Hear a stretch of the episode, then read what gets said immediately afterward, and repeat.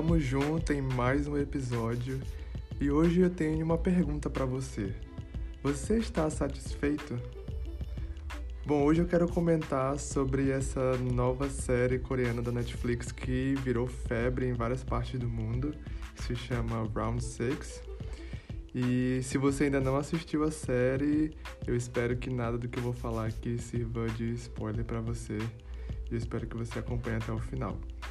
Então, apesar da quantidade absurda de violência, essa série traz várias reflexões sobre o comportamento humano que valem muito a pena serem levadas em consideração. Mas eu quero tocar em um dos pontos que é abordado por essa série e compartilhar aqui com você uma reflexão que surgiu a partir de uma conversa com uma amiga minha que é apaixonada por doramas, que é como são conhecidas as séries ou novelas coreanas. Aliás, um abraço para minha amiga Carla Cassis, caso ela esteja me ouvindo agora. E a gente estava comentando como em certo momento da série é levantada a questão sobre como aqueles que possuem pouco e os que possuem muito têm algo em comum ambos estão sempre insatisfeitos. A série inteira basicamente narra a busca desesperada de ambos os lados para preencher esse vazio a todo custo. A verdade é que nós, seres humanos, parecemos não ter a capacidade de nos sentirmos completamente satisfeitos.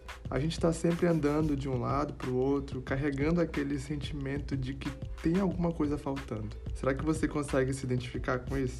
Mas uma coisa que eu tenho aprendido a cada dia que passa é que não existe nada nesse mundo que seja realmente capaz de nos satisfazer. Exatamente isso, nada. Nem fama, nem dinheiro, nem casamento, filhos, ministério ou qualquer outra coisa que você possa imaginar. Sabe por quê?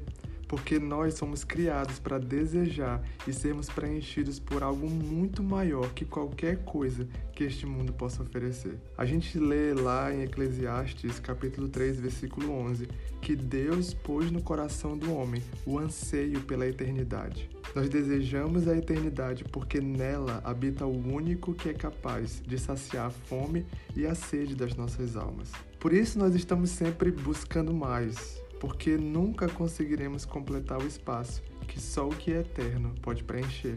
Vou te dar um exemplo prático. Sabe aquela ideia que a gente tem de que existe um ponto auge nas nossas vidas que precisa ser alcançado? Aquele ponto em que tudo vai mudar e nós seremos finalmente felizes e realizados. A gente passa a vida inteira trabalhando que nem condenados para chegar a esse ponto. Mas o próprio rei Salomão, um dos homens mais bem-sucedidos da sua época, chegou à conclusão de que não há nada melhor para o homem do que desfrutar do seu trabalho, porque esta é a sua recompensa. Em outras palavras, enquanto nós gastamos todos os nossos recursos tentando alcançar o que ainda não temos, a gente deixa de desfrutar o que nós temos hoje e o que realmente importa na vida. Por isso, as questões levantadas em Round 6 apenas comprovam que só seremos capazes de nos alegrar e desfrutar do que temos hoje quando entendermos que a nossa real satisfação não está nesse mundo, mas sim na eternidade com Deus. Eu quero terminar lendo com você a descoberta do apóstolo Paulo que ele registrou lá em Colossenses capítulo 3. E Paulo foi alguém que sempre tentou preencher o seu próprio vazio, mas ele finalmente entendeu que tudo era perda se comparado à riqueza de conhecer a Cristo. E ele diz assim: Portanto, já que vocês ressuscitaram com Cristo, procurem as coisas que são do alto, onde Cristo está assentado à direita de Deus.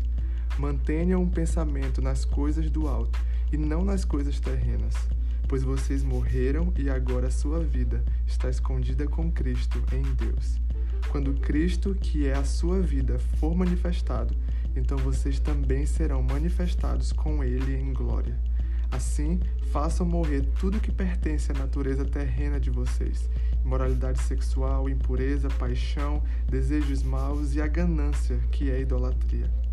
É por causa dessas coisas que vem a ira de Deus sobre os que vivem na desobediência, as quais vocês praticaram no passado, quando costumavam viver nelas. Visto que vocês já se despiram do velho homem com suas práticas e se revestiram do novo, nessa nova vida já não há diferença entre grego e judeu, circunciso e incircunciso, bárbaro e cita, escravo e livre. E aqui eu quero fazer um parêntese e acrescentar pobre ou rico, quem tem muito ou quem tem pouco. Mas Cristo é tudo e está em todos. Se você curtiu esse episódio, compartilha com alguém e assina aqui o nosso podcast. Até o próximo, tamo junto.